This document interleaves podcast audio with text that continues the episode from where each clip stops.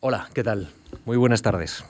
Muchas gracias por acompañarnos en este nuevo capítulo de Memorias de la Fundación, el segundo ya de la novena temporada, nueve años con ustedes. Gracias a los que se encuentran con nosotros hoy aquí en el Salón Azul de la Fundación o los que recuperan esta conversación en mark.es o nos siguen en directo a través de nuestros dispositivos móviles y a través también de mark.es. Eh, hoy nos acompaña aquí en Memorias de, la Fundación una de las personalidades más relevantes del arte en España de la segunda mitad del siglo XX y las primeras décadas del XXI. Es pintor, es artista plástico, es escultor, es arquitecto, es pensador, es académico. Juan Navarro Valdevej. Hola Juan, ¿qué tal Hola, está? Buenas tardes. Encantado. Gracias por decirnos sí. Yo también, sí. ¿Eh? Estoy encantado. Gracias.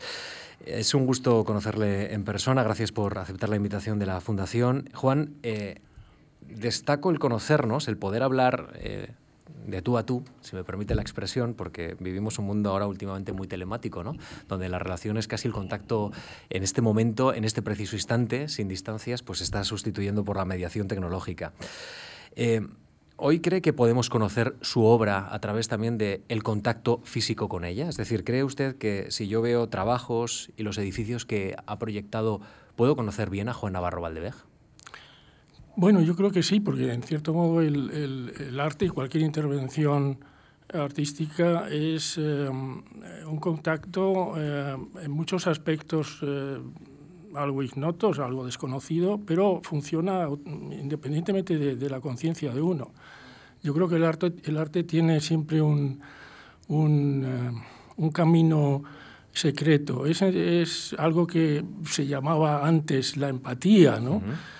y, que tiene una importancia enorme en, en, el, en, el, disfrute del arte, en el entretenimiento del arte, en la curiosidad que despierta el arte. Yo creo que es fundamentalmente algo que en gran medida eh, nos lleva a sitios desconocidos porque no tenemos conciencia mm. de ellos completa, pero sin embargo despiertan despiertan, eh, bueno, pues lo que he llamado antes, un eco, una empatía, un, sentimiento que, de pronto le mm. asalta a uno. Mm. No sé si es empatía, no sé si son energías que también están en su pintura eh, y en su obra también arquitectónica. Estamos conversando muy cerca del mural de, mural de Joaquín Vaquero Turcios, muy, muy cerca, que, que, bueno, pues invade esa enorme sala que es el hall. La Oconte, 1974, Vaquero Turcios muere en 2010 en Santander, es la ciudad en la que usted nace, y precisamente es el encargado el 19 de octubre de 2003 de dar la contestación a su discurso de bienvenida de entrada en la Real Academia de Bellas Artes de San Fernando, que usted tituló El horizonte en la mano. Es decir, yo no sé si aquí hay empatía, energías, ¿usted siente esa energía ahora mismo en el ambiente? Yo, yo creo que eso es un tema muy, muy interesante. Eh, bueno, voy a ir por partes. Eh, Vaquero Turcios. Eh, Vaquero Turcios hizo la contestación por, porque yo le pedí que me hiciera esa contestación, por una razón, porque, porque yo ocupaba el sillón de su padre. Y entonces dijo, no tiene que hacerle él. Y lo hizo maravillosamente. Eh, hizo un, discurso precioso. Eh, fue muy, muy grato. En, ese discurso eh, ha usted con, eh, algunos comentarios que quiero traer a colación. Creo que nos pueden ayudar a, situar bien a Juan Navarro Valdevej. Destaca de su obra que tiene una multiplicidad de vocaciones y que es una manera de vivir el arte. Destaca de, de su obra que no intenta transmitir la misma idea en varias lenguas, sino que su trabajo muestra una acusada divergencia en modos, en ritos, en estilos de expresión en cada especialidad, como si fueran obra de distintos creadores, dice Vaquero Turcios. Eh, pero ¿hay, un interés, hay una mirada, hay un hilo de Ariadna, si me permite la expresión, que une su obra? No, tiene toda la razón. Eh, hay, eh, mis obras son muy distintas y además en, si tengo tiempo haré una, una breve una excursión dentro de, ese aspecto, porque es muy, muy interesante para mí. Pero también, también he de decir que existen travesías. Es más, eh, si, lo, si, lo, hiciera eh, como, como una imagen, eh, una metáfora que puede ser fácilmente, que se puede entender fácilmente, mi obra se mueve en, en, muy diversos mm, territorios, pero es muy fácil descubrir como si fueran hilos, ¿no? hilos distintos, de distintos colores, unas, digamos una cuerda compleja. ¿no? Pero existe también eh, lo que se llama la urdimbre, que es una estructura que, en la que se apoyan todos esos hilos y que yo llamo travesías, porque tiene ese, sentido también. Y, esas travesías son muy fáciles de, de, poner en primer lugar. De hecho, yo creo que toda mi obra lo que está tratando es de poner en primer lugar ese fondo, esa urdimbre, que es donde uno teje, eh, pero... Eh, dejando absoluta libertad al tono y al color, incluso a la textura de los hilos que se entrelazan con esa urdimbre. La urdimbre tiene algo de tiene un cierto sentido platónico, a mi juicio, en el sentido de que es un apoyo que viene como del fondo. Cuando uno dice em, eh, trabajas en un sistema de coordenadas, las coordenadas pueden ser muy distintas y el modo de, de expresarse en cada una de ellas, cada lenguaje, es eh, diverso y debe serlo. Juan me dice que, es platónico, pero eh, Vaquero Turcios en ese, en ese discurso eh, planteó que es un ejercicio de integración de todas las capacidades humanas, es una actitud renacentista.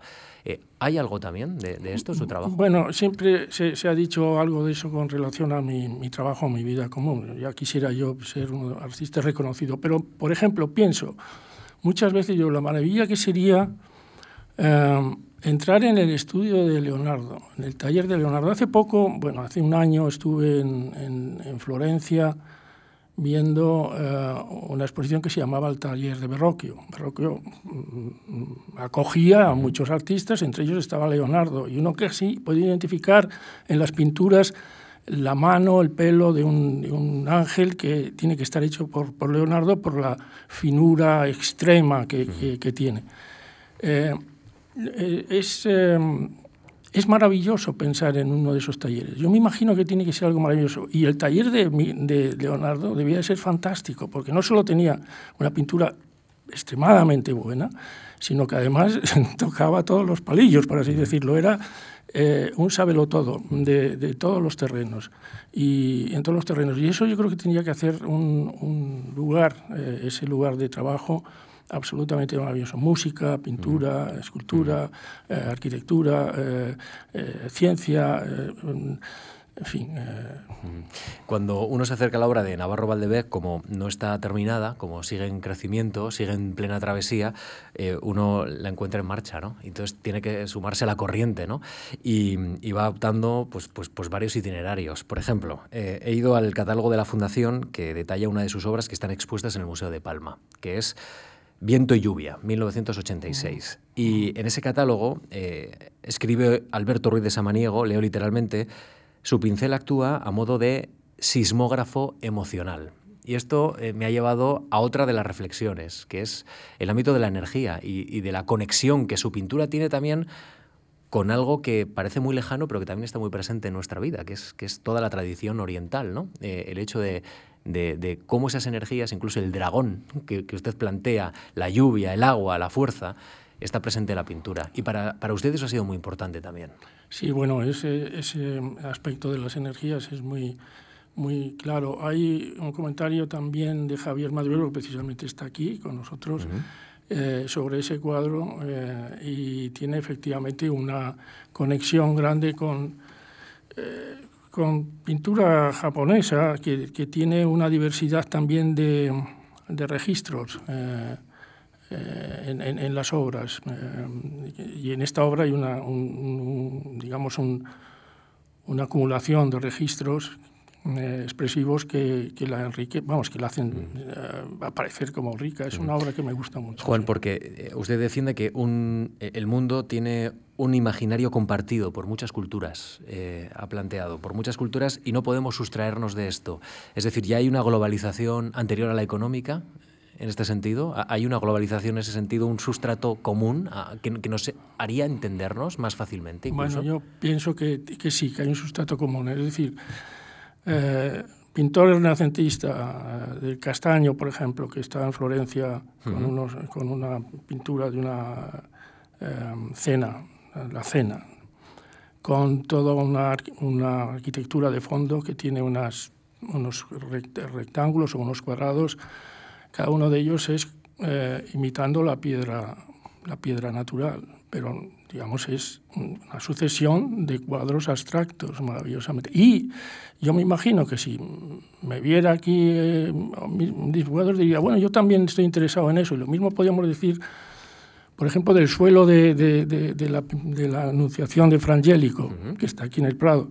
Ese suelo tiene unos mármoles azules que o, van, o vienen de, Turquía o de, o de, o nosotros diríamos de Brasil, porque es donde vienen esos mármoles azulados, pero él diría, bueno, pues es que esto es un cuadro abstracto muy parecido al de Rothko, y me encanta verlo. O sea, yo creo que un pintor es, es muy Em, próximo a cualquier otro pintor de cualquier momento de, otras épocas. Y yo pienso también que puede que no tengan interés pero en, unas obras concretas más allá de, su tiempo, pero que de todos modos eh, estoy convencido de que dirían, ah, esto es muy interesante, yo también hago eso.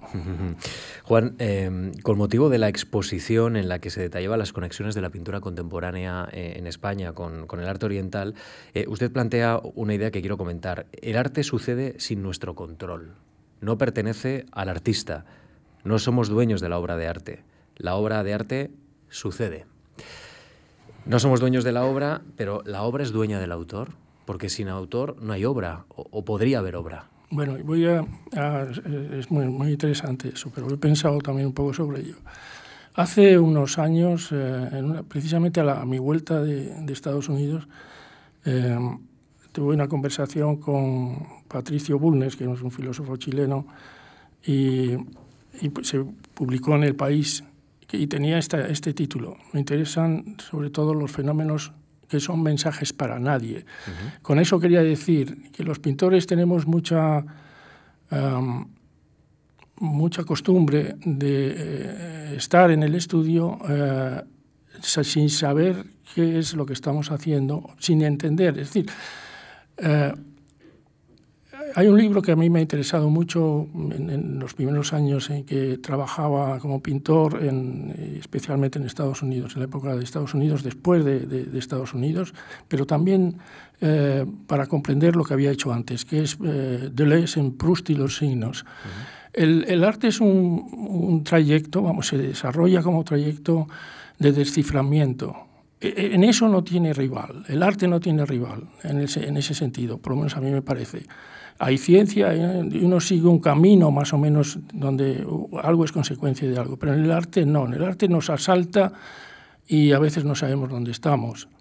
Pero, eh, por lo tanto, no saber dónde estamos es lo mismo que decir que no sé de qué es esto, de qué va esto, no, no lo sé descifrar, pero uno intuye que ese mensaje que todavía es para nadie, en un momento determinado comenzará a ser para, para uno mismo, pero además para otros. Entonces, hay la intuición en el trabajo del estudio de una eh, expectativa eh, permanente de desciframiento, de, de, algo que ha sucedido sin que uno, eh, sin que uno sepa ¿Por qué? Eh, ¿Por qué uno no llega a entenderlo, pero nota vagamente que eso puede eh, estar diciendo... Es decir, cuando usted se, enfrenta al lienzo en blanco, eh, ¿usted plantea la obra como un impulso? ¿Es un impulso al inicio y, luego, y luego se va desarrollando a través de, de, esas sensaciones que se van creando?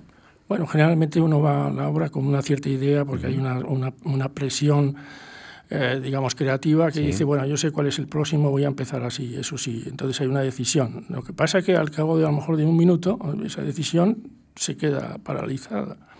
O porque ocurren fenómenos que una misma salpicadura inesperada pues produce una desviación del camino. Es muy propio del arte, de la actividad eh, creativa, el, el, eh, el, tener que dejarse llevar es casi lo mejor, además, no forzar las cosas. ¿Qué, papel eh, tiene la lectura, eh, las obras, entiendo, eh, la literatura o, obras intelectuales, ensayo, en su, en su forma de orientarse, en su forma de enfrentarse también a la pintura? Bueno, eh, es que hay muchos tipos de, lectura. Hay, por una parte, poesía, hay una poesía experimental que me interesa muchísimo y que muchas veces no se entiende, pues muchas veces son mensajes para nadie hasta que comienzan a entenderlo eh, o enfocarlo en el contexto adecuado. Eh, la poesía me interesa muchísimo en, ese sentido, pero luego también hay libros que me interesan por, por, porque tienen la capacidad de mostrar lo que analíticamente tú desconoces, pero ya analíticamente eso es una labor eh, de carácter muy distinto. De estudio casi, ¿no? Sí, de estudio. O sea, que es decir, bueno, pues esto mm, se ha tratado así o lo han visto de esta manera. Y tienes, pues claro, eh, libros de ensayo. Eh, novela leo muy poco, pero ensayo leo más. ¿Y sigue la actualidad, Juan?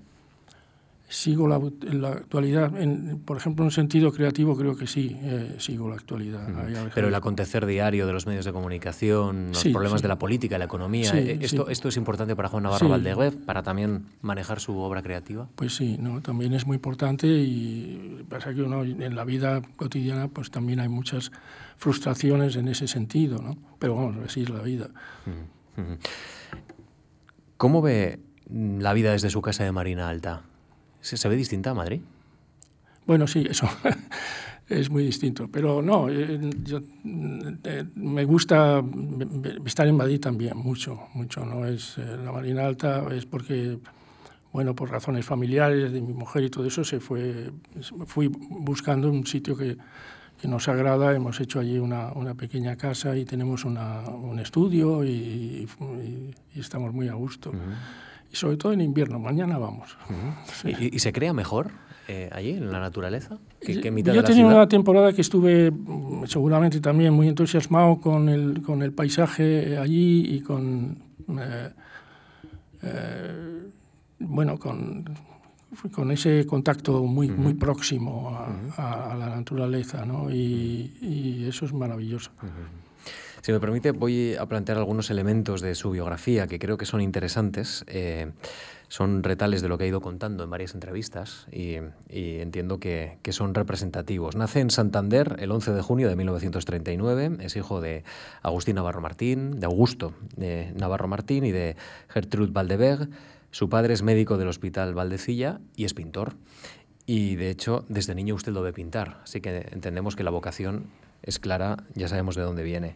Su madre procede de Alemania, de la zona de Brandenburgo, aunque mm, creo que, que, después pasó a estar bajo dominio polaco, ¿no? Estos son parte de, las fronteras movibles de claro, Europa. la Segunda Guerra Mundial, eh, la parte, vamos, el lugar donde nace es ahora Polonia, pero vamos, está en, el, la zona de En los bosques de Brandenburgo, ¿eh? que rodean... sí, en la zona eh, nordeste, ¿no? Eh, era una mujer que amaba la naturaleza, creo que su padre era ingeniero forestal, ¿no? El padre de mi madre era ingeniero forestal. vivía, vivía, además en el campo con, con eh, bueno, pues en la, una casa que, donde había gente y ayudantes y gente para el trabajo de los bosques. Era, digamos, era un, trabajo oficial, digamos, ¿no? Como, como, fue en España también en una época. ¿no? Los ingenieros de bosques pertenecían al... E-, era una mujer que amaba la naturaleza, creo que que sus recuerdos que le han rondado, por ejemplo, a usted le evoca eh, o la evoca mirando atentamente una puesta de sol, una tarde en la naturaleza. En fin, usted pinta desde pequeño y, voy a bucear en parte de lo que nos contó cuando usted solicitó la beca, que son algunas precisiones que, me imagino que le gustará recordar. Del 51 al 53, clases de dibujo con el profesor José Cataluña. Del 53 al 56, pintura con Miguel Vázquez del 56 al 60 grabado con el profesor Luis Alegre en la Escuela de Bellas Artes de San Fernando y su primera exposición individual llega en 1960. ¿Usted se acuerda de ese momento? ¿Cómo, aborda, cómo aborda, esos nervios de, y, ese ejercicio de mostrar su intimidad, ¿no? la intimidad ya en público, en una, además, exposición individual? Una bueno, eh, es muy, muy, muy bonito porque yo tenía en el 60, pues 20 años, 19, o sea que la pintura sería de 19 años, 19, 20 años. Eh, ahí hago la exposición en Fernando Fe, que era una galería, en ese momento, estamos hablando de, de, de, una época muy, relativamente pobre en, España en respecto de las exposiciones. Había en Madrid, sí, Bujos o algunas de esas galerías que traían cosas interesantes. Pero bueno, esta era una galería importante. Y fui y digo, quisiera hacer una exposición. Y me dijeron, pues sí, ya está. Y ya la hice. Tenía una introducción del arquitecto Alejandro de la Sota, con quien fui a hablar y me hizo un texto muy bello, muy, muy, muy corto, como, como, como, él solía hacer, y, y, bueno, ahí también nace una amistad muy, muy permanente.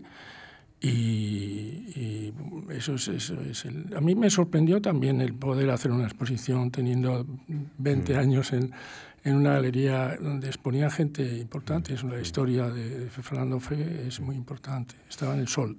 Pues esta es una de las travesías, pero voy a, tirar de su biografía para llegar a otro punto que me interesa. Por ejemplo, en 1943 a 1945 desarrolla la primaria en el Colegio Alemán de Santander del 49 al 56 en un instituto de enseñanza media y secundaria y del 56 al 59 figura en el archivo de la fundación que usted ingresa en la Facultad de Ciencias de Madrid. Bueno, no, eso es, es, natural. Es la época en que el ingreso de, en la Escuela de Arquitectura tenías que tener unas asignaturas hechas en la Facultad de Ciencias, eh, matemáticas, por ejemplo, física, geología, y luego había unos cursillos eh, era prácticamente el examen, ¿no? propiamente muy difíciles. pero bueno, para mí eso era lo más fácil. Eh, no, no porque fuera muy cómodo y muy bueno, ¿no? sino porque eh, fue lo más fácil porque me gustaba. Y además me gustaba mucho la preparación. Bueno, me iba al, al, Casón. El Casón tenía antes una colección de, de, yesos maravillosos para dibujar. Tenía una luz, tiene la luz del espacio central, era fantástico. Y tengo unos recuerdos de un Madrid eh, muy tranquilo. Eh, eh, salía del casón, me iba al Prado, me pasaba un rato hablando con los cuadros y con los pintores que lo habían hecho. Y bueno, era un Madrid muy, muy, muy, muy, muy agradable. Usted llega en el 59 y hasta el 65 en la Escuela Técnica Superior de Arquitectura de Madrid, pero no nos ha explicado cómo surge su interés por la arquitectura. sabemos mucho de por qué y cómo le gusta la pintura, pero ¿por qué la arquitectura, Juan? Bueno, arquitectura porque, porque era un, es un arte formal, eh, eh, plástico y visual, y no sé, estaba, vivía ese mundo, o sea que Tenía también, eh, había entrado en contacto con algunos arquitectos de, Santander, eh, recuerdo Resines, que me dejó toda una colección de, de, revistas de arquitectura, y entonces pues empecé a verlas. Y bueno, también es por, por no sé, nunca he, dicho que no a una puerta que se, se, iba abriendo. Es verdad que a lo mejor hubiera sido... Eh, para mí una, más cómodo, hubiera sido más feliz a lo mejor entrando solamente en, pintura, pero no sé, también entonces no había, no había modo de sobrevivir de, eso, ¿no? Y estudia, estudiaba arquitectura y al mismo tiempo pintaba, continuamente, o sea, yo nunca he dejado de pintar. Eh, quizá donde menos he pintado ha sido en, en, Estados Unidos, porque, pero hacía lo que considero que era arte, eh, era arte pero era de otro tipo y, siempre lo he practicado. Estamos hablando de, arquitectura con un arquitecto de reconocimiento internacional que tiene obras relevantes como los Teatros del Canal, el Museo de las Cuevas de Altamira, el Palacio de Congresos de Salamanca, la Biblioteca Herciana de Roma y una en la que me gustaría habitar, que es la Casa de la Lluvia. ¿Usted ha, revisitado la casa después de, tantos años? Sí, 1978. ¿Eh? Tiene mi edad esa casa. Sí. No, he ido con frecuencia porque lo que pasa es que ahora mi hermano ya no vive, vive la viuda y entonces, pues bueno, pues eh, voy menos, claro, porque es... Que es una casa que abraza el paisaje. Sí, abraza el paisaje. Que es, una preciosidad, la verdad. Eh, como el objetivo de esta conversación es también entender los orígenes de la obra, les puedo contar que poco antes de su graduación y, poco después colabora con el estudio de Ramón Vázquez Molezum. Esto también es importante, entiendo, ¿no? Más allá de Alejandro de la Sota, que hemos, que hemos hablado, que hemos conversado ya sobre él. En 1969 se doctora con la tesis Sistemas urbanos, exploraciones para la elaboración de modelos urbanos desde el punto de vista cibernético.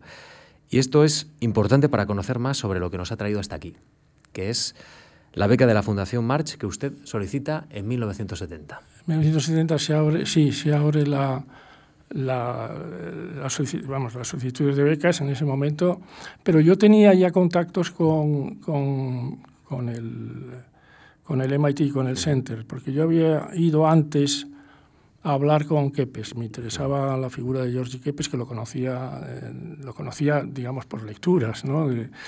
Aquí en Madrid, pues a través de la, de la biblioteca americana eh, o, la británica, donde había revistas eh, muy buenas inglesas y también en la, biblioteca americana las americanas. Y ahí encontraba unas, unos ensayos que algunos eran de, de Kepes y me, me interesaban, me interesaba porque era profesor. Eh, y, y, los temas que en ellos se hablaban, de, en los que se hablaba en ellos era, era eran atractivos para mí. Entonces, yo había ido y le había mm, dicho a, Kepes que mm, estaba tratando de solicitar una beca March. Si podía ir ahí a trabajar. Y me dijo inmediatamente que sí. Cosa que es también muy como de Fernando Fe. No sé cómo puede ser tan fácil, eh, pero no es fácil, ¿no? Entrar en un sitio Sí, sí, no hay, no hay, no hay problema. Bien, pues nada, eh, Juan, cuando quieras, eh, eh, tienes un, un, sitio aquí. Efectivamente, además tenía un estudio, un estudio para mí. Y así fue. Propone esa investigación en la Fundación, Fundamentos para una teoría del planeamiento informático, operatividad de la aplicación de modelos cibernéticos en sistemas urbanos. Esta es la propuesta que, que se le aprueba y lo quiere desarrollar en el Joint Center for Urban Studies, de, que es un centro del MIT, pero también de la Universidad de Harvard, ¿verdad? Sí, eso es. Es, un, es un, centro compartido. Sí, sí. Lo que pasa que a estos, o sea, yo estaba, claro, yo tenía un background que venía del urbanismo, pero yo tenía ya, siempre he tenido la inclinación hacia eh, acercarme al arte lo más posible y, y sobre todo crear a partir de, y respecto al, al tema de la, de, de, la arquitectura eh, como desde el punto de vista cibernético, o, desde, o mejor sería quizá decir desde el punto de vista de la información, eh, para mí era el, el, el, material, el elemento eh, constructivo más desconocido y sin embargo que estaba más comenzando a aparecer en el panorama arquitectónico. O sea, habría que pensar, en, por ejemplo, en, Venturi, en cómo eh, analiza la arquitectura como símbolo y, bueno, decir una serie de, que podría extenderme en ello. Pero el, tema es que ese aspecto eh, de la información como ingrediente en el en, la ciudad eh, me, fascinaba. Me fascinaba además porque pensaba yo que podía entrar por, eh, por esa línea para mí desconocida de los lenguajes expresivos adaptándose a los temas que surgían sociales de, la, de la información, como un medio que nos, que nos envuelve, que nos domina, etcétera, etcétera. Incluso luego, claro, ocurre lo que todos hemos vivido, que es el desarrollo de las ciencias de la información y de la información misma, y muchos de, esas, de esos aspectos estaban eh, desarrollados de un modo artístico, por así decirlo, en, en, el, en los trabajos que yo eh, estaba haciendo ya en Madrid, pero luego acabé en el Center, y luego en el Center también aparecen otras cosas. Eh, ¿Usted hubiera sido el mismo sin esa estancia en Estados Unidos?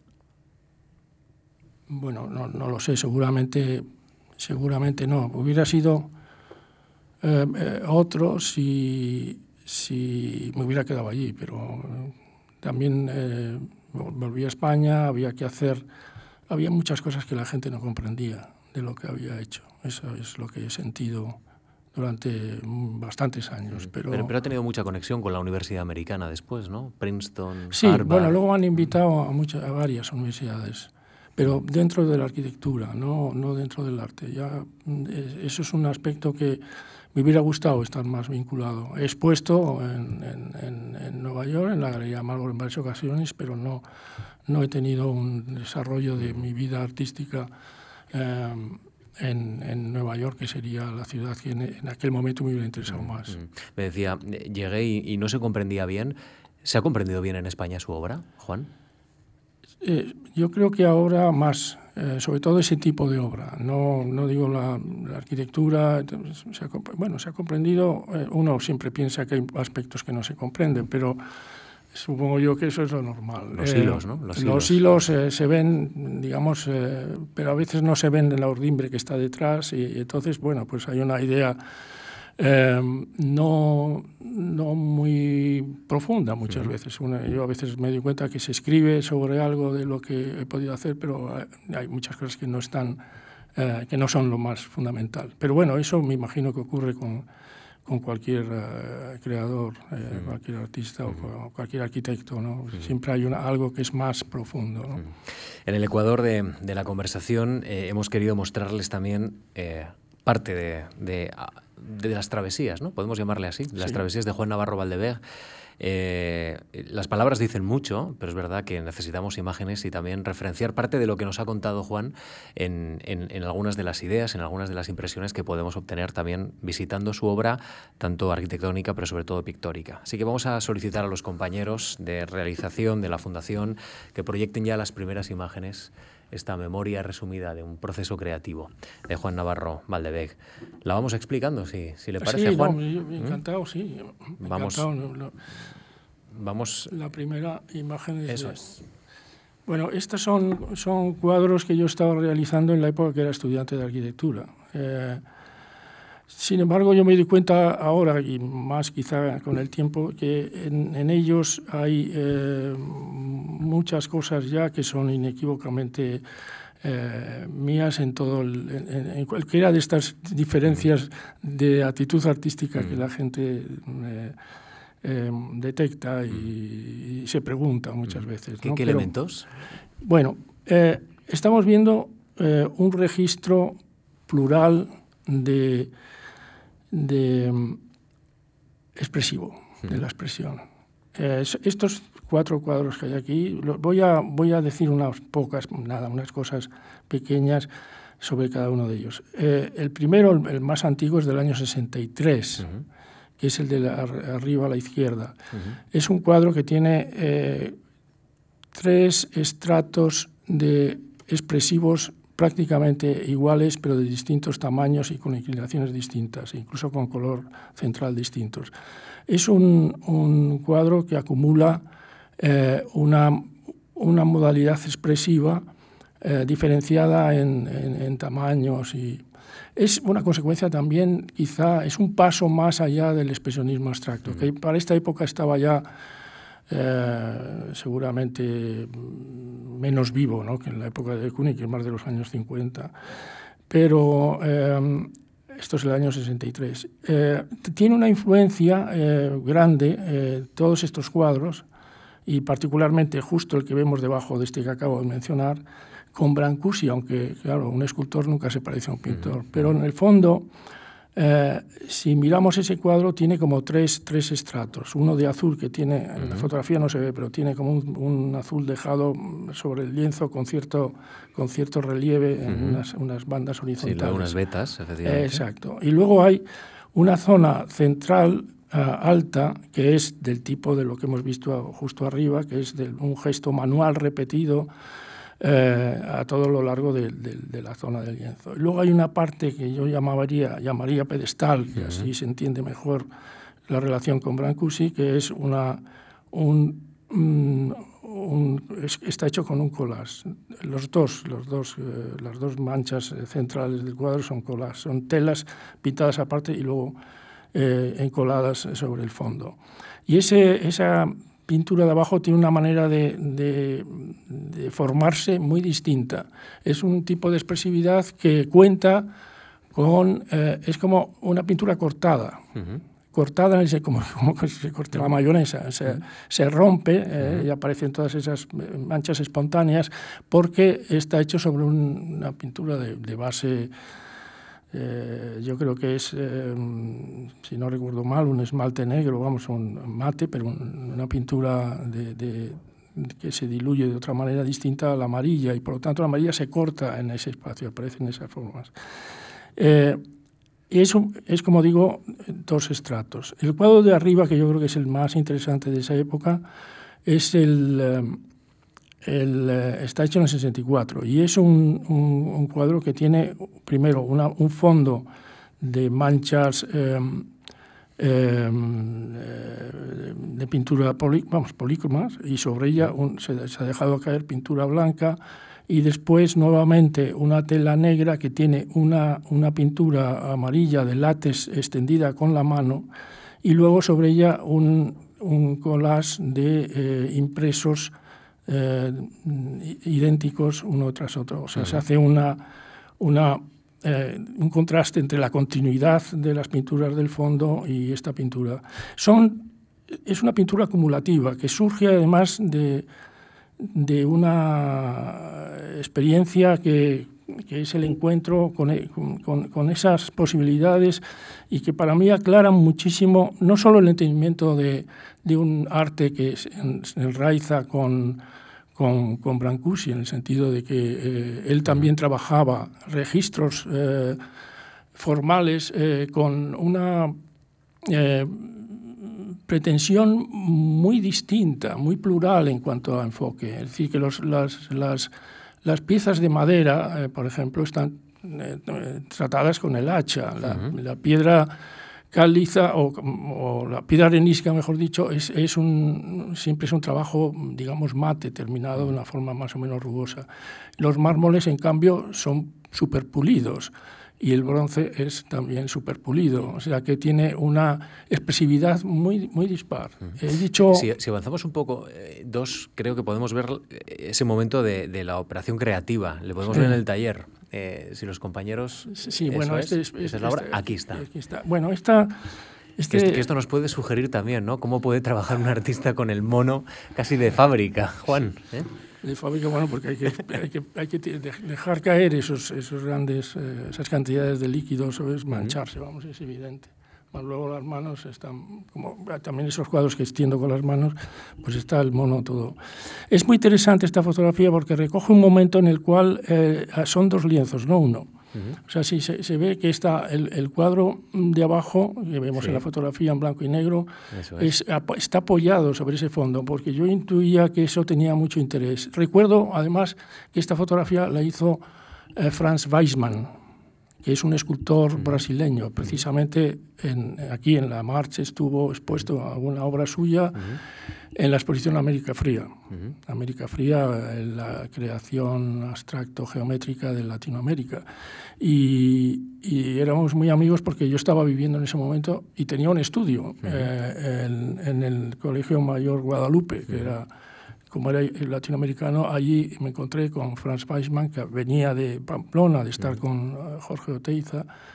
Y es una figura importante para mí, de amistad. Eh, eh, él mm, era muy amigo de Jorge Oteiza. Ganó la misma Bienal de, Sao Paulo. De Sao Paulo. Ajá la Bienal de Sao Paulo lo gana, lo gana Oteiza en la, modalidad de escultura e internacional. En pintura, eh, las figuras son extraordinarias. Morandi y Ben Nicholson en pintura internacional. Y nacional es Franz Weissmann. Entonces hay eh, eh, claro, hay, no sé, entrabas en contacto con personas que, bueno, habían vivido un, arte de un nivel muy, alto.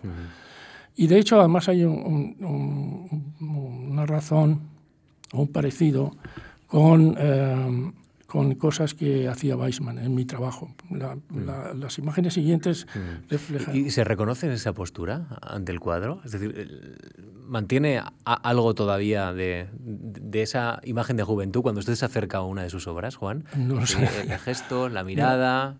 Sí, bueno, ese brazo. supongo que sí, solo que ahora ya se resiente un poco más el cuerpo, sobre todo los cuadros grandes a veces me pesan ya en exceso. Pero Hay que estar muy preparado físicamente, ¿no? Para, para trabajar en un lienzo tan grande. Sí, sí, pero pasa factura también. O sea, uno siente como las articulaciones empiezan como a fallar. Pero bueno, no, eh, eh, esta, esta es, es, una fotografía interesante, porque está hecha desde unas escaleras, por eso yo, está vista desde abajo. No es que se agachase el señor Franz Weismann, sino que está, eh, vemos el, el eh, entonces es muy monumental la, la, imagen. Yo creo que es, es buena, un poco temblorosa, porque no es una, es una máquina normal y además es casi interior y entonces no se ve mucho. es un instante, ¿no? Es un, es un, mm. instante. Y... vamos avanzando ahí, ahí. Me decía que quería comentar ¿no? la, la siguiente, efectivamente.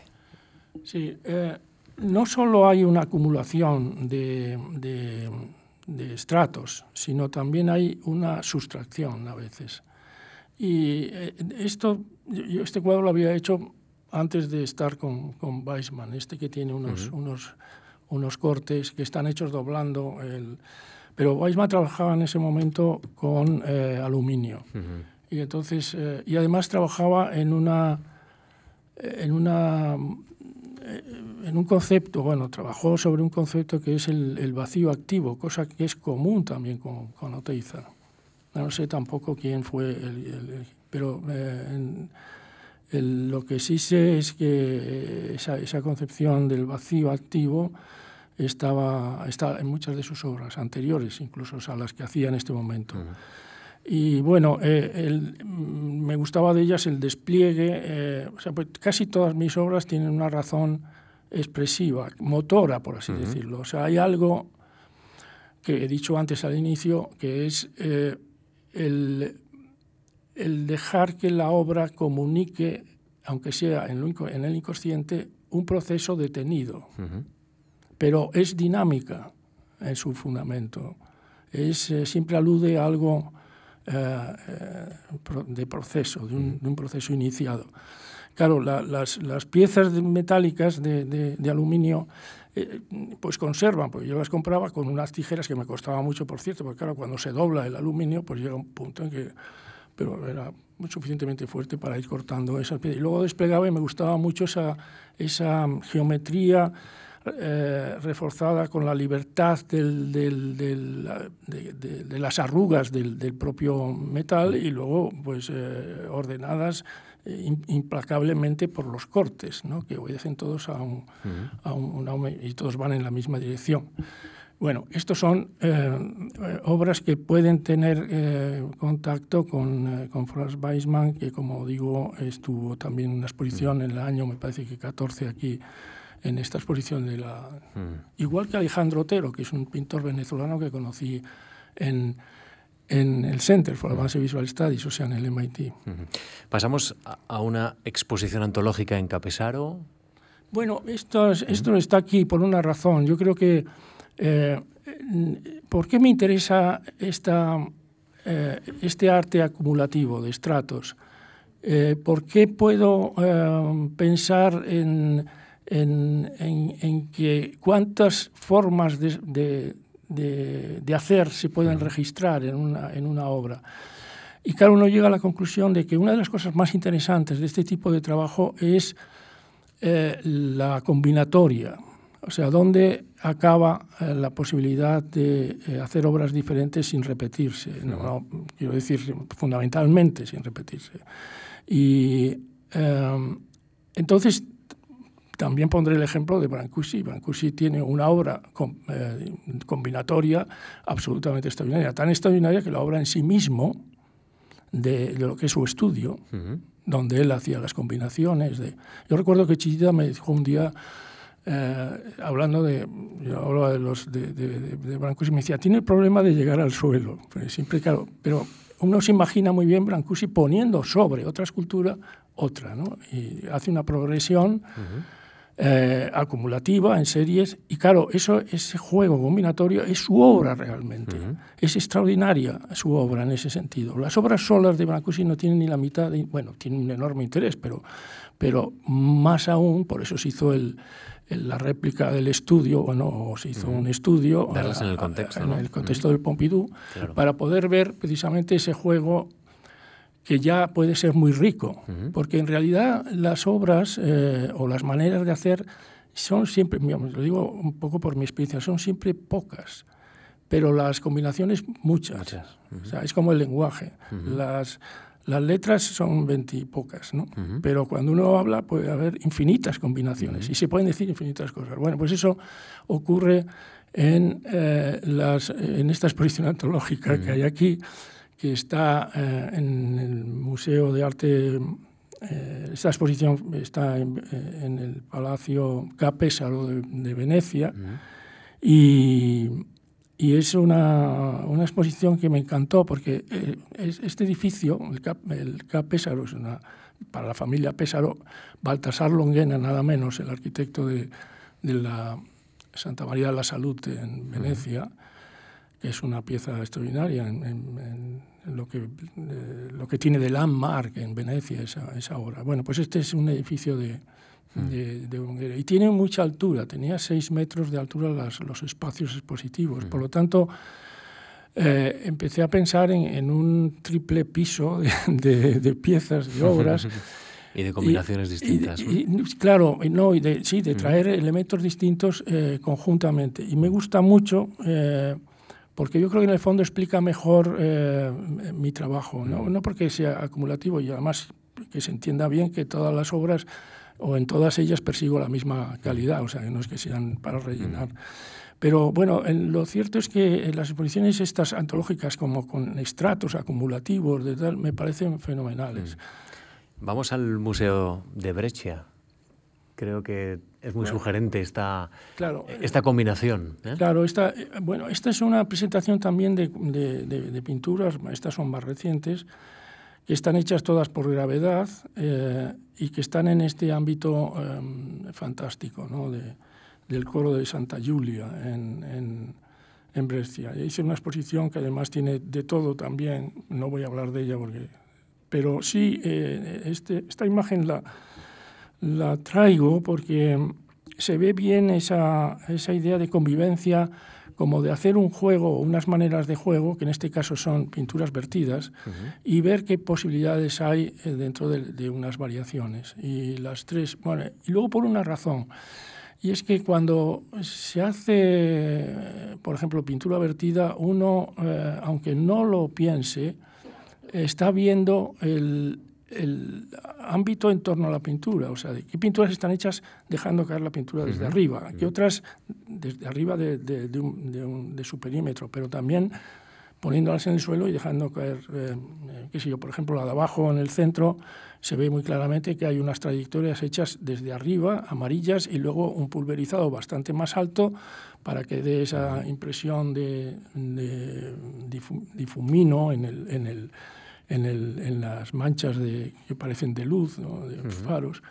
Y luego, en este ámbito de, de, la iglesia, que está toda llena de pinturas, e incluso me encanta ver juntos las, los dos focos de luz del, ámbito de abajo, la mancha negra, que es como si estuviera abriéndose la noche en, un, en, un, en uno de estos cuadros vertidos, y arriba el círculo el ojo mm, sobre, sobre la pintura de la.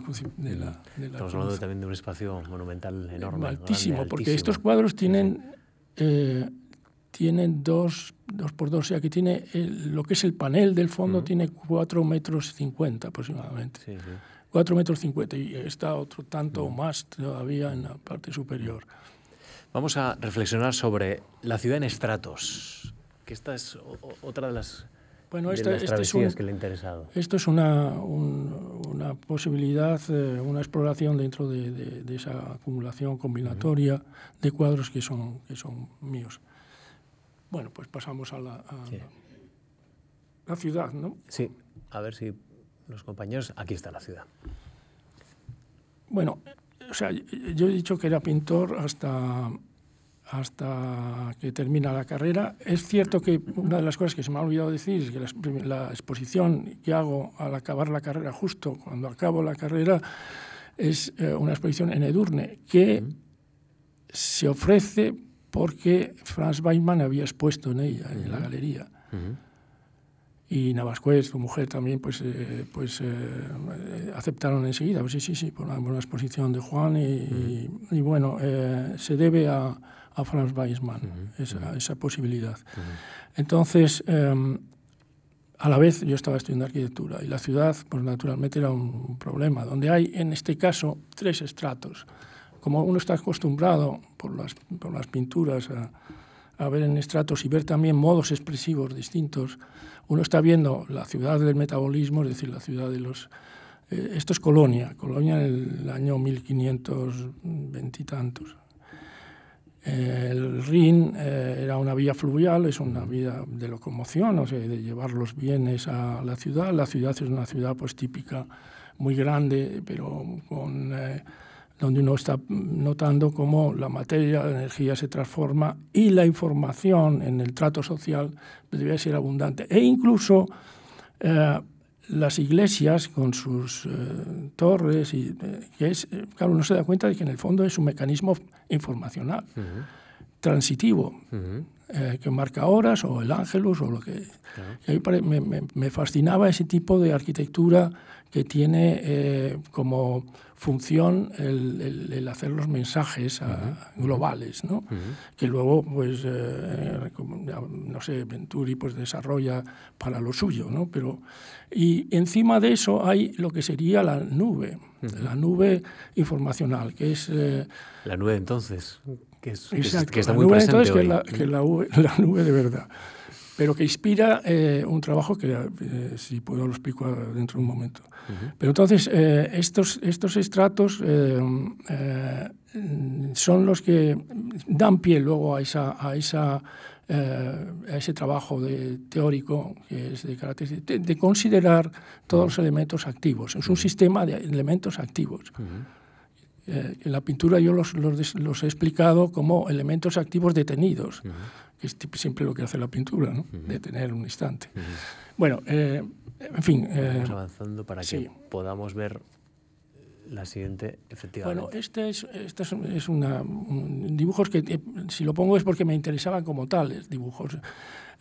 son pues unas estaciones muy bonitas, pero en realidad son, es una expresión de los medios de locomoción en sus distintos alcances, eh, que son los anillos que ahí se forman y que dan lugar a una textura, mm, digamos, eh, ideal, por así eh, expresarlo, de, que nace de la, del, propio, del propio movimiento de los, de, los bienes, de las personas, etcétera, con los distintos, ya sea el coche o el ferrocarril o, o, el, tren o la o, el helicóptero, o el avión subsónico, o el avión supersónico, todas estas distancias van, van variando.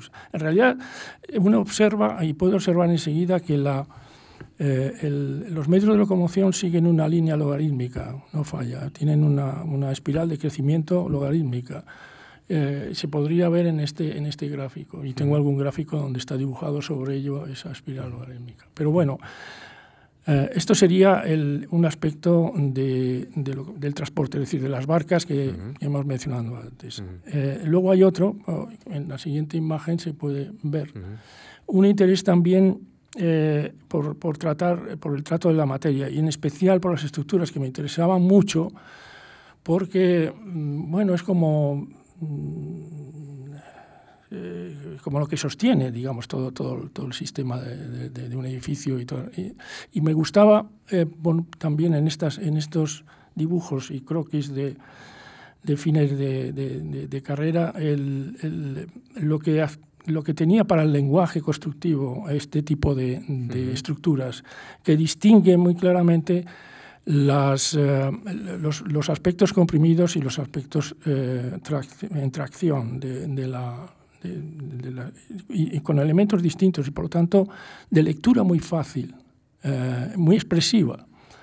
Eh, son, mm, son estructuras que yo hacía por mí mismo, naturalmente con mis manos, con, hilos de acero y, y ruedas de, de bicicleta, vamos, los elementos de, de, la bicicleta. Y este es un puente colgante pues típico con, tres, con dos apoyos nada más y con un esfuerzo eh, digamos, con un suelo que tiene que estar muy bien trazado, generalmente unido quizá con, con otro elemento a comprensión.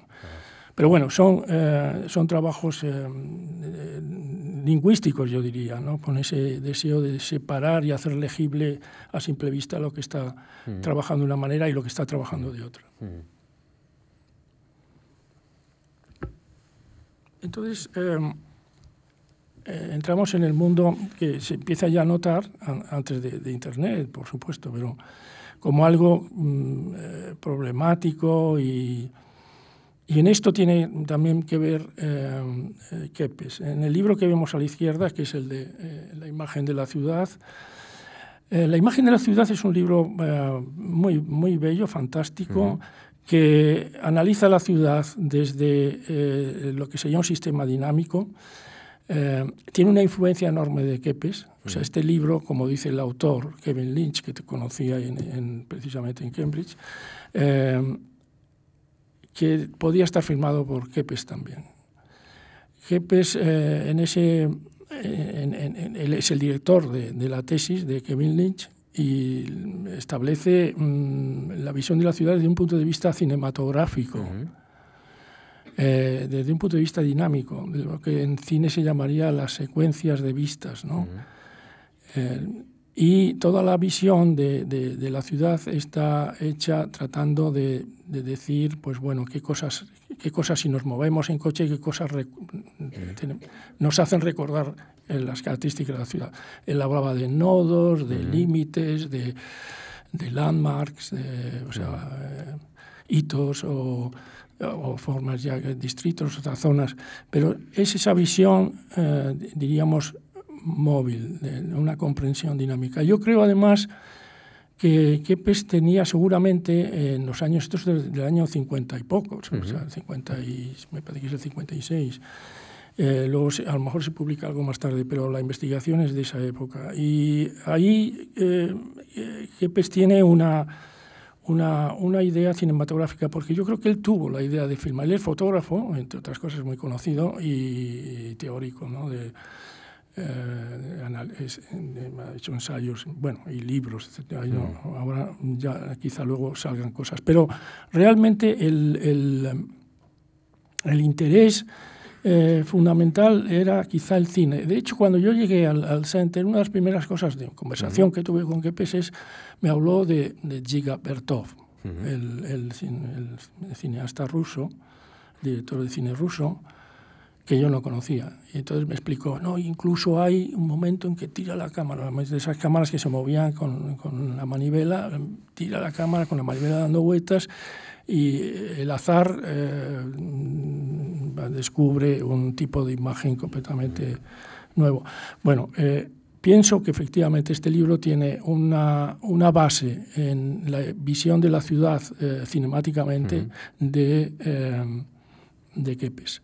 ¿Y, escoge Las Vegas? No, esto, es, esto ya es de Venturi. Venturi hace en el año, creo que era el año 68, en la Universidad de Yale, un estudio sobre Las Vegas. Las Vegas. Eh, y sobre el itinerario de Las Vegas. es, una, es un libro fundamentalmente sobre la calle, eh, street, eh, comercial. la, próxima diapositiva nos, nos puede mostrar, ¿no? esto es, esto es la, la, calle comercial. Entonces, bueno, aquí aparece, es como, una, como un griterío de, de, de, mensajes, ¿no? Es una ciudad comercial que a mí me, me, espanta, pero eh, que, en, la, cual se refleja muy bien ese fenómeno creciente de la necesidad de aliar la arquitectura y eh, eh, Y entonces una de las cosas extraordinarias que hace, que hace Venturi es conceptualizar muy claro, Venturi quizá también Denise Scott Brown, que es su mujer,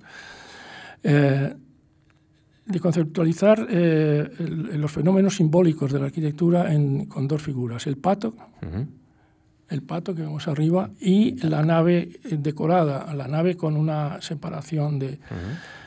Eh, y bueno, hay una, una anécdota muy, muy, muy divertida para mí, que es que tenía Venturi una cierta eh, recepción negativa en Harvard. Eh, en ese momento, en el año 70 o así. Eh, digo, el, el, taller de Yale es del 68, 70, 71, y, y no le aceptan. Hay una tensión entre, entre Venturi, que notaba que era un gran creador, y de hecho ya había escrito Complejidad y Contradicción en la Arquitectura, que es un libro excelente de teoría arquitectónica, donde aceptaba el juego de lo popular junto a lo más eh, sofisticado, etc.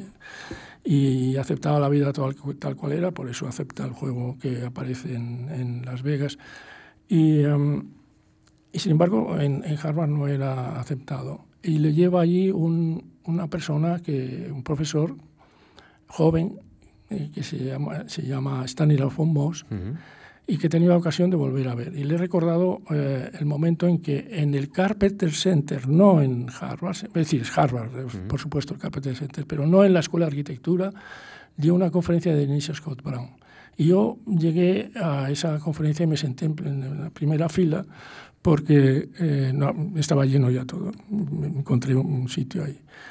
Y en esto sale un pato, un hombre disfrazado de pato, uh -huh. o una persona, una mujer, no, sé, no sabía, no pude saber que... Y se sentó a mi lado, porque era de las pocas... Y como había esa tensión, yo pensaba que iba a montar un número. Uh -huh. eh, iba, y cuando salió la, la, la imagen del uh -huh. pato, digo, este es el momento. Y no, no hubo nada, era una persona gentilísima o alguien que estaba ahí escondido dentro de esa, como en, las, de las, en la televisión, ¿no? Los, los patos de la televisión, sí. vestidos de arriba abajo de pato. Y ahora, eh, hablando con Stalina Fomos hace unos días, eh, le pregunté sobre este suceso. Me dijo, no, sí, ese era Frederick Jameson, no, sé, uh -huh. cómo, qué, no, no, sé qué nombre me dijo, que trabajaba en el, en en el, el estudio. Sí. Eh, la, la, siguiente eh, diapositiva es un salto en el tiempo, ¿no? Sí, este es un salto por una razón. Uh -huh.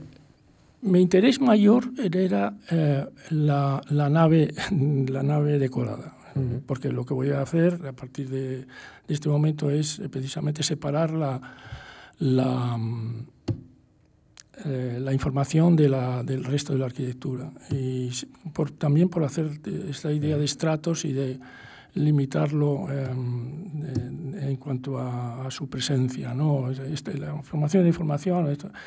Bueno, el, el, eh, el, caso es que eh, el pato tiene también interés mucho interés, porque es una imagen simbólica que se adueña de toda la arquitectura, es un, digamos un expresionismo. Uh -huh. Y entonces eso influye en la manera de abordar, o que tengo yo de abordar, el proyecto de la Arciana. Por una razón, porque la, la entrada a esa biblioteca es una cabeza mmm, un poco terrible, el mascherone, ¿no?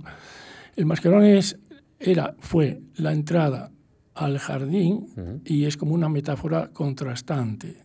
El jardín es un lugar paradisiaco uh -huh. y la entrada eh, o la separación, o como queramos llamarlo, es un poco tremenda, y, pero bellísima, a veces una, una, eh, una, obra fantástica. Entonces pensé que era un poco pato el proyecto, puesto que el mascherone es, es, tiene, tiene, que ver con, un, con algo simbólico expres, expresivo formalmente. Nos podemos asomar en la siguiente diapositiva al interior de la biblioteca, que eso sí. también es importante, no solo el alzado. Bueno, ¿por qué, eh, ¿por qué sí. está en este, estas imágenes? Porque en el fondo eh, el pato impregna, o sea, la cabeza del mascarone impregna todas sí. eh, las ideas del proyecto. Uno, que la luz es también metafórica y es la luz de la iluminación de una biblioteca o la ilustración. Claro. Dos, el, el, el, estamos, al entrar por una cabeza estamos en una mente, uh -huh. la mente. Estamos en un mundo de conexiones cerebrales, por lo tanto, un mundo de conexiones fáciles, o sea, transparente. Uh -huh.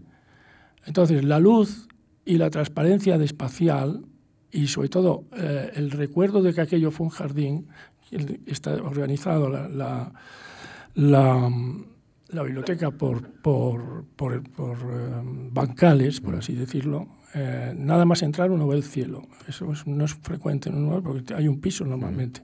En este caso no, si se ve, de, se ve por la sección. Si entramos, en, si entramos pasamos eh, adentro, vemos, eh, mirando hacia arriba, llegaremos a ver el cielo como se ve en cualquier jardín, aunque tenga escalones.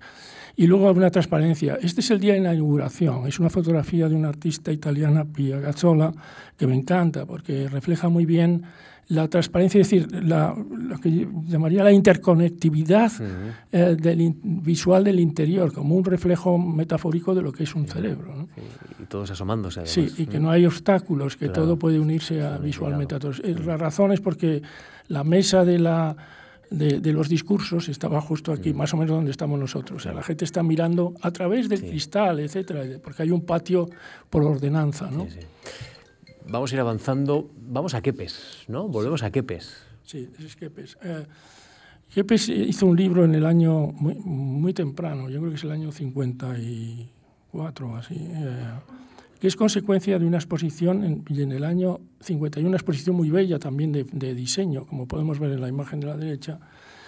Y es, es, eh, este libro se llama el, el, The New Landscape en las artes, el, el nuevo paisaje en las artes y las ciencias, es un libro muy bello. Yo creo que este es uno de los libros más bellos que hay, donde se unen el arte, la fotografía, eh, las fotografías que provienen de los laboratorios de, del MIT y de, otros, y de otros lugares.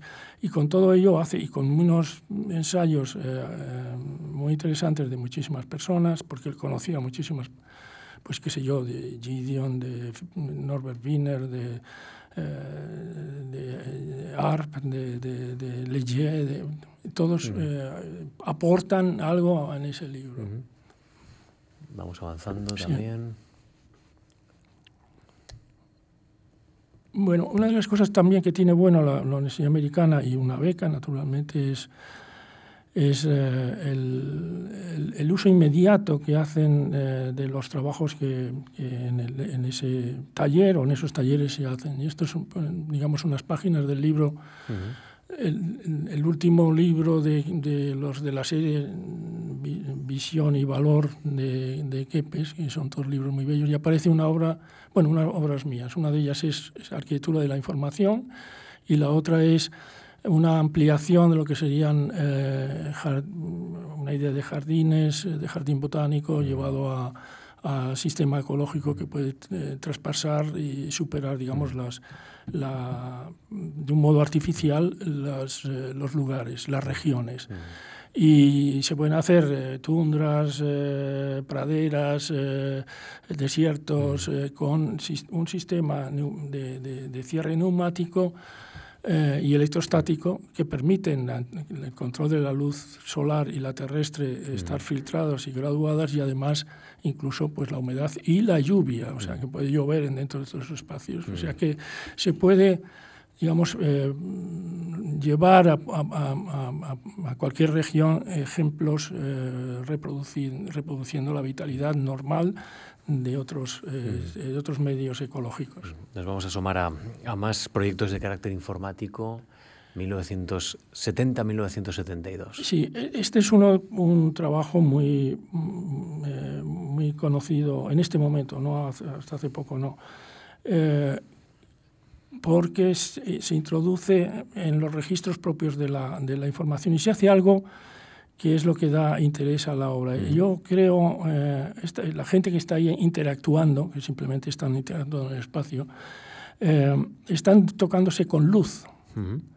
Desde distintos puntos eh, eh ideé un, un aparato que, que es un, un transductor luz-sonido, que tiene tres entradas en distintas orientaciones de, de, la entrada de luz y según esa distinta entrada se produce un sonido, una frecuencia eh, sonora distinta, de manera que podríamos decir que si me tocan por la izquierda es pip o pum, mm, por ejemplo, ¿no? Sí. tres sonidos.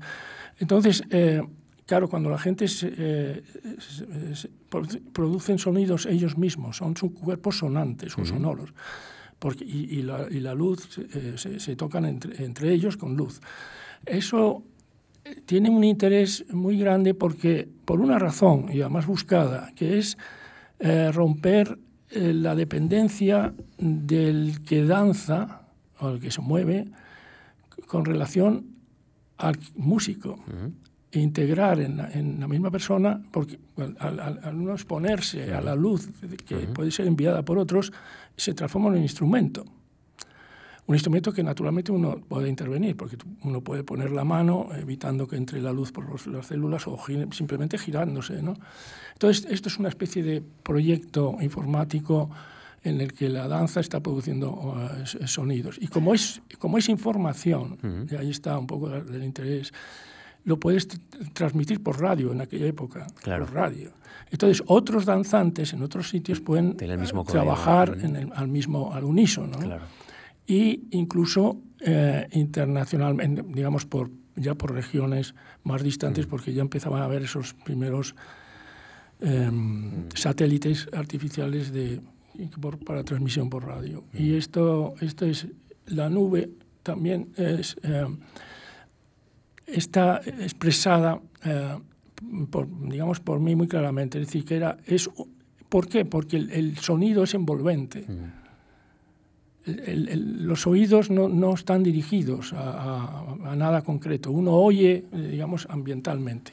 Y por tanto, tiene una, eh, el sonido siempre es una sumatoria de lo producido por, por los músicos, en este caso por, los mismos, por las mismas personas que, bailan. De hecho, si, si avanzamos, eh, otra más.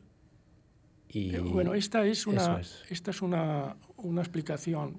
Yo, para a, veces hago cosas, pero sin, tengo que estudiarlas muy detenidamente. Es decir, que aquí está, esto es el sistema, esto digamos simplemente es información que pasa del el oído al cerebro, el que habla sale, eh, hace, hace, hace, algo sonoro que está representado por... Bien, esta, la segunda diagrama es el que es además eh, persona que produce luz y sonido, a la vez es la misma persona. Entonces, eh, en este caso ya son dos personas, que es el mínimo para que uno se sienta eh, tocado, por así decirlo, por, la luz de, los otros. Y bueno, es un diagrama un poco complicado, pero para mí es, muy interesante porque yo no soy especialmente inteligente en lo abstracto, sino tengo que, apoyarme en, dibujos. Y ahí está muy, muy claramente expresado esto. Y luego por otra razón, porque mm, esta, esta obra Mm, ha despertado interés porque tiene todas las escalas, desde las más internas, desde, desde lo que sería la resonancia mental, eh, que va ligando en, grupos de dos, grupos mayores, habitaciones con habitaciones y de, digamos, de lo más alejado. Eso digamos, interesa porque es una propuesta global, claramente global. Como, pero claro, hay que tener en cuenta que estos son los años 72. Claro. Y no hay, no hay ni sombra de Internet, ni nube, ni nada de nada. Entonces esto, eh, esa es una visión medio utópica que luego se transforma quizá en medio distopia. ¿no? Pasamos, sí. Y esta es una, una pieza como que, eh, que eh, vinculada quizá a, a la proxémica, eh, viaja en una exposición que se llama eh, Multiple Interaction Team, MIT, pero se llama Interacción Múltiple, y es, es hacer tres mm, modalidades de, de, contacto, hacerlo público a través de, de, imágenes en unas cajitas. Podemos ver la siguiente. Mm. Sí. Esta es. Entonces, eh, con sensores de distinto, eh, con distintas propiedades, pues hice simplemente la, la, presencia que se detecta eh, y produce esas imágenes en, en, el aspa de arriba con unas figuritas humanas que vemos aquí abajo. La, la, del centro es en un ámbito que es sensible al movimiento, por ejemplo, de la mano, que produce un saludo, digamos, ¿no? y se multiplica en el espacio. Y la tercera, que es de apretar que lo representé con unos labios. Mm. Bueno, eh, eso es, es, un juego eh, muy sencillo, pero en cierto modo eh, recuerdo una cosa que me llamó la atención. Stan Van Der Beek es un, es un artista americano que hacía proyecciones múltiples, o sea, proyecciones de cine múltiples para para ocasiones distintas, dedicaba a eso. Se acercó, lo miró y dijo, ah, that's cute. that's cute. Y a mí me, no me gustó eh, la idea de, de cute. Esto, yo no, esto no lo estoy haciendo porque sea más o menos bonito, o más, lo estoy haciendo porque es que lo pensaba yo. Y eh, claro, realmente con ese comentario él se adelantó a los, a los emoticonos actuales porque en el fondo tiene algo de esto, y la, que siempre tiene algo como unas figuritas, unas que sonríen, etcétera. ¿no? Sí, muy característico, ¿no? muy pues, efectivo en la comunicación. Eh, pues esa, esa comunicación está aquí, en cierto modo. Claro, es una, es, es un, una, está hecho en, eh, con fibra de vidrio y con unos proyectores que se estimulan cuando uno hace ciertas acciones. Tiene mucho que ver con los rituales con un ritual. Que, por ejemplo, en las misas la gente se da la mano, cosas así. tiene que ver con ese, ese deseo de que se cree un ámbito. ¿no? Vamos a ver algunos proyectos editoriales también. Bueno, este, estos son donde estarían esas cajitas con información relativos a, a, un edificio como totalidad para lo, para lo que ocurre dentro de él y otro para las ya conexiones internacionales en la parte de la derecha. Pero bueno, esto también eh, pues requiere explicarse con más detenimiento, pero bueno, el, es, eh, es arquitectura de la información, en el sentido de de que sea transitiva, que dure poco y que pueda cambiarse fácilmente. Eso no se ha hecho, pero bueno, se está haciendo ya, por ejemplo, en, en, en, pues en un aeropuerto, por ejemplo, está cambiando continuamente la información, etc. Podría haber otros tipos de información, pero, pero no, no, existían en esta época. Estamos hablando del año 72. Esto es también un poco por, por hablar de la, de la generosidad y la rapidez con la que la Universidad Americana eh, recoge cosas. Por ejemplo, este está en un libro de Negroponte. Y es su obra. es mi obra, sí. Está publicado prácticamente al, al, llegar allí. Yo creo que esto está muy, en los años 72 o así. Sí. Y más próximo ahora porque este libro se ha publicado hace un año, se, esta es un libro publicado por el MIT con Hassan Sarkis, eh, Royal Salgueiro y otra persona que se llama Lobovich. Yo conozco a Sarkis y a, y a Salgueiro, bueno, conozco más o menos por, por las cosas que, que, que hacen. Pero eh, en este libro, podemos pasar la página de dentro, viene prácticamente todo el, el proyecto de, del eh, espejo sonoro, que por cierto estuvo aquí también en la exposición, en la marcha. Sí, es importante, es importante eso eh, para mí también, que estuviera aquí en Madrid. En este momento está en, en el Pompidou de París, este, este conjunto de que hacen la definición del, del espejo sonoro, son las piezas, etcétera.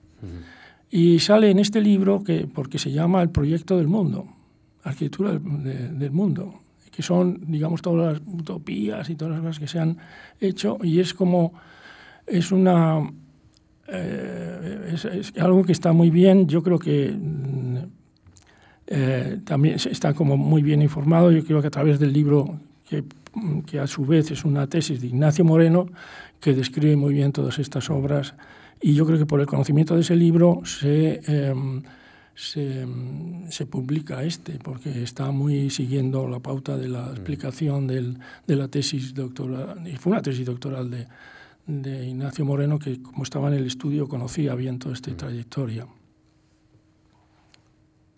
Esta es la portada. Esta es una portada del Pompidou no, este es otro eh, de una exposición. Eh, yo creo, lo he puesto aquí no porque dé mucho valor a, digamos, a las posibilidades técnicas o tecnológicas de, esto, sino por la belleza de la imagen, que es lo que atrae a las eh, que hayan llevado a, primera página en un libro sobre, sobre, el, bueno, sobre el mundo de la tierra y el trato con la tierra y los temas de ecología, etcétera. El río Charles. El río Charles, yo no sé si se está haciendo un poco tarde, pero bueno. Tenemos que ir eh, avanzando, pero bueno, podemos ir avanzando y, nos va guiando, si, si le parece. Sí, no, El, río Charles es un proyecto que nace por una, porque en el, center, en el center los artistas nos agrupábamos para tratar un tema. En este caso era el río Charles, que es el río que pasa por entre Boston y Cambridge, y entonces se me ocurrió hacer un reloj de sol tiene muchas consecuencias para mí porque ya ahora no explicaré.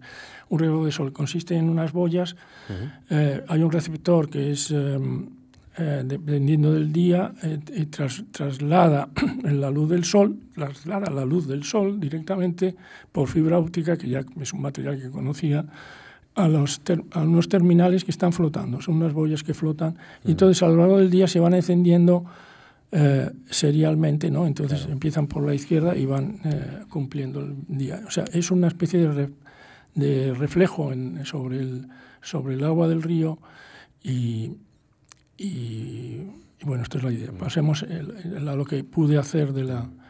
Vamos a avanzar hacia unas obras sobre gravedad y equilibrio, que creo que también puede ser interesante para que... Sí, bueno, esto solamente para decir que este hice el receptor y aquí se ve cómo entra el sol por la fibra óptica. Y cómo se enciende, se pone simplemente por la ventana, entra el sol y entonces se va encendiendo y lo puedes llevar a cualquier sitio. De hecho, siempre he pensado que debía llevarse desde las zonas soleadas a lo largo del día a las zonas que está de noche con esa luz que no tendría gastos más que por lo menos del para mantenimiento.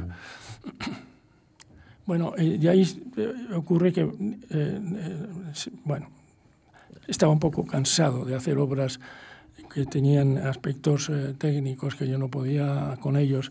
Y, entonces dije, bueno, pues si lo maravilloso es que en cuanto sale el sol, si yo pongo una manchita de aceite en un terciopelo, se sale una luna, como vemos en esta imagen de la izquierda. Pues esa luna ya es suficiente como reloj de, de acompañamiento. Seguimos, por ejemplo... Una investigación sobre la luz natural, efectivamente. Sí, la luz natural. Eh, las, ah, esta es una, una figura que estaba en el centro, que yo no llegué a coincidir con ella, que es un escultor que se llama Takis, y hizo hizo algo que es em, trabajar con el magnetismo o el, y el natural y el electromagnetismo. Y le hace un texto Marcel Duchamp que a mí me gusta mucho, que, es, eh, que habla por consiguiente Takis, eh, alegre trabajador de los campos magnéticos e indicador de los caminos de hierro dulce. Hace visible lo invisible. Este, esta obra. Estas obras hacen visible lo invisible. Y eso me, gustaba mucho. Y las palabras de Duchamp también. Por eso palabras como siempre, eh, lúcidas, de una lucidez enorme, y sobre todo también porque, es decir, esa actitud indiciaria, que es característica de Duchamp, indiciaria, o sea, de marcar esto, esto, esto, es lo importante. Aquí está claramente expresado. Se hace, eh, y, digamos, mucho de mi trabajo sobre la gravedad, sobre el magnetismo terrestre, etcétera, nace del encuentro con este tipo de comentario. Bueno, esto es el magnetismo terrestre y esto es la expresión de una eh, escultura, podemos decir, donde la, gravedad, se, hace, se hace presente, gravedad y equilibrio. Y esto hay muchos trabajos. Aquí, esto es para explicar una travesía entre la pintura que se desliza por la... Por, por, este es un cuadro pintado en vertical, son cuadros pintados en vertical y luego puestos en horizontal. Y se ve el impulso espontáneo del, del de la pintura cayendo y detenida en, un, en su estado, en un estado. Se nota porque deja, deja huellas blancas, porque no llena completamente la tela. Y estas, estas expresiones son de, del, cambio, de, del contacto con la mirada y con la mano, por ejemplo, que casi se llega a sentir de un modo vivo. Eh, el tema de la gravedad y del equilibrio, porque eso no se cae eh, si no fuera por el hilo. O sea, es una especie de equilibrio compartido, y así se llama la pieza, equilibrio compartido. Esta, esta, es una imagen maravillosa de Claude Nicolas Ledoux, el arquitecto de la Ilustración del 1700 eh, finales. El abrigo del pobre. El abrigo del pobre. la pongo aquí porque en el fondo, en estas obras, estas que han pasado, hay una, una reorientación de la investigación que yo hago. Bueno, todo esto es en cosa de un año o dos, no, no, es, no es que esté... Pero eh, lo que sí es eh, eh, claro para mí es que esa imagen que en fondo de Claude Nicolas Ledoux es una crítica al, al, a la cabaña primitiva de Loyer, que es que el hombre, bueno, pues coge unas ramas y hace una casa. Y eh, eh Ledoux dice, bueno, no, no es así. El, pobre es incapaz de hacer eh, con ese arbolito raquítico que tiene a su lado una cabaña. Tenemos que acudir a los sabios. Los sabios están en el cielo, en ese cielo, digamos, de, eso, mm. de, los, de la sabiduría arquitectónica, las musas, etcétera, están ahí reunidas. Y la ilustración está representada por esos rayos. Pero yo creo que en este momento, para mí, esta imagen se reorienta. Y el pobre es el que me tiene, el pobre, el desnudo, digamos, el que no tiene, no tiene eh, nada, eh, es el, como el, mayor interés. Claro. El mayor interés. el mayor interés. Se ha para- invertido, ¿no? Se ha invertido. sí. El interés. El libro como una pieza de luz y de sombra. Sí, pues es una, es una obra que mm, eh, reorien- eh, claramente re- reorientativa.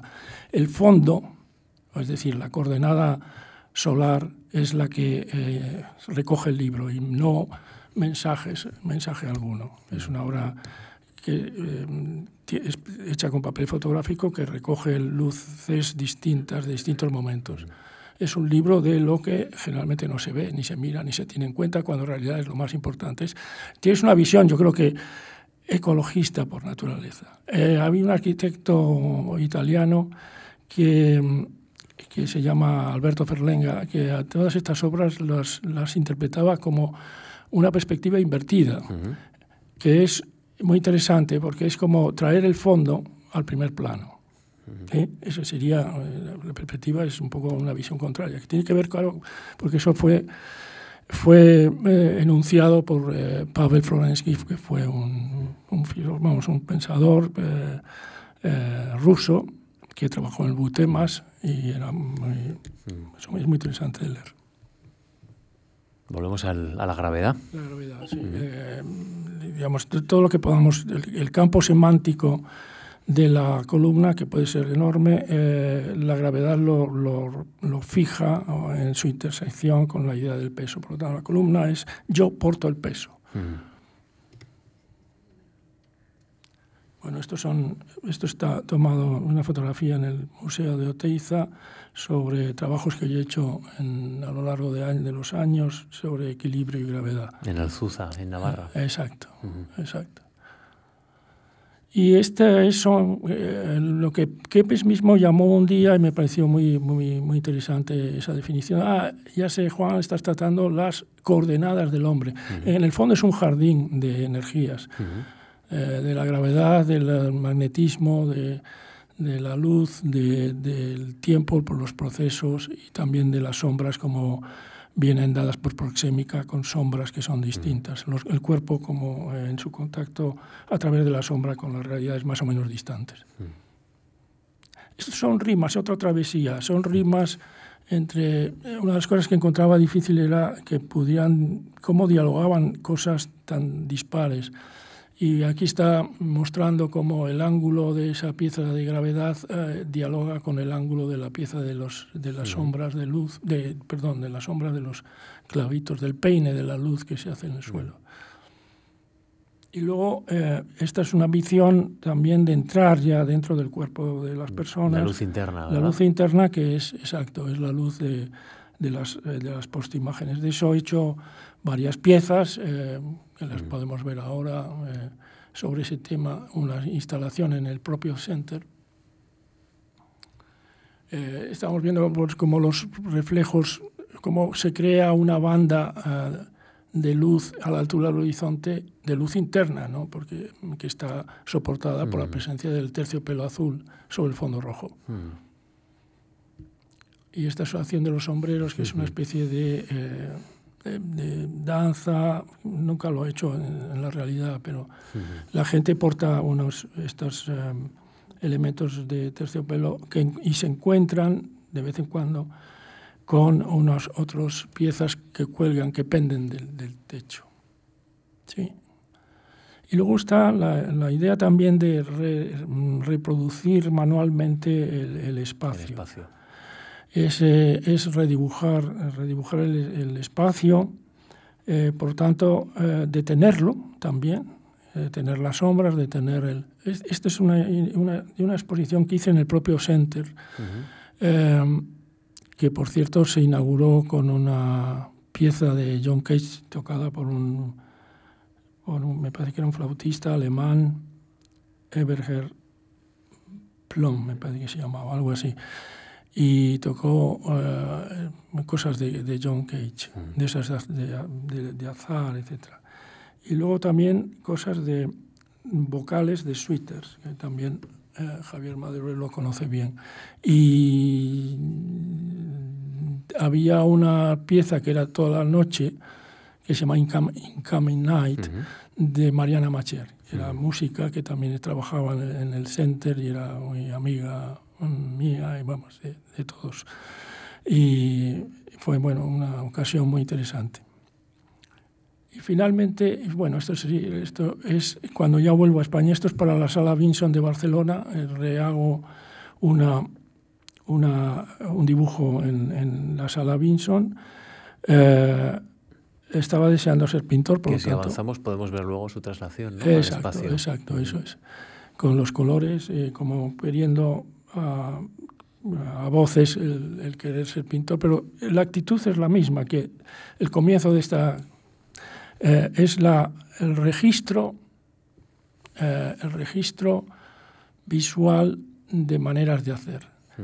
Y es un registro que detiene el tiempo y, la, y el, el columpio está en su posición detenida. Y para acusar la detención de este espacio dibujado y la, la gravedad como, como, digamos, fuerza en los objetos, eh, hay un, una serie de tocadiscos eh, arreglados, como decía John Cage, con unos hilos metálicos que suenan exactamente lo más parecidos a unas campanas, con lo cual el tiempo es muy presente en esta instalación. Eh, también hay que decir que a mí no me, en general no me gustan las instalaciones con sonido, pero, uh -huh. pero conceptualmente es, es, no tiene por qué estar sonando más que en algún momento, claro. un ratito, pero de todos modos tiene interés para la, para la pieza porque es eh, la manera de, de contrastar con el con la detención de, de, de las en, energías, la solar, la visual, la, la, de gravedad, en un espacio que tiene vida. Y aquí vamos a los garabatos. A los garabatos, sí, los garabatos que es, es, es, el vuelco del cuerpo donde no está el cuerpo, ¿no? Uh -huh. Eso es lo que hacen los, los que pintan por las calles, ¿no? Pero bueno, el... Y garabatos suspendidos también, ¿no? Sí, estos son garabatos que están eh, sobre un espejo. Eso es, aquí. Sí, bueno, esto es en, en el Museo de, de, Álvaro Sisa, en Santiago de Compostela. Sí. El del centro es en la Trinal de Milán y el de la derecha es el vestíbulo de la, de la, en la Pompeu Fabra, en el, el, el Departamento de, de, uh -huh. de, Estudios Económicos Avanzados de la Universidad Pompeu Fabra. Uh -huh. Y con esto, eh, con este vuelco sobre la proyección del cuerpo, eh, es eh, la última imagen uh -huh. que, que presento. Bueno, pues Juan, ha sido un placer conocerle y poder conversar. Y, y, además la manera en la que hemos trabajado juntos para preparar esta sesión, ¿eh? Sí, sí. Eh, las conversaciones previas, ha sido la verdad que muy, muy interesante y le agradezco su disposición sí. y, y, también su, su trabajo. Eh, hemos, hemos compartido mirada, ¿no? una, una, conversación y luego eh, un repaso por la obra gráfica, situándonos también en el centro de, de lo que supuso la, la, obra de la Beca Marc. Así que, que gracias de verdad y, y, le deseo toda la suerte, que siga creando, ¿eh? que, que siga delante de ese vértigo creador. Pues sí, ¿eh? ha, sido, ha sido un placer. Gracias, muchas de verdad. Gracias, y gracias a todos ustedes también por, por estar con nosotros esta tarde. Gracias.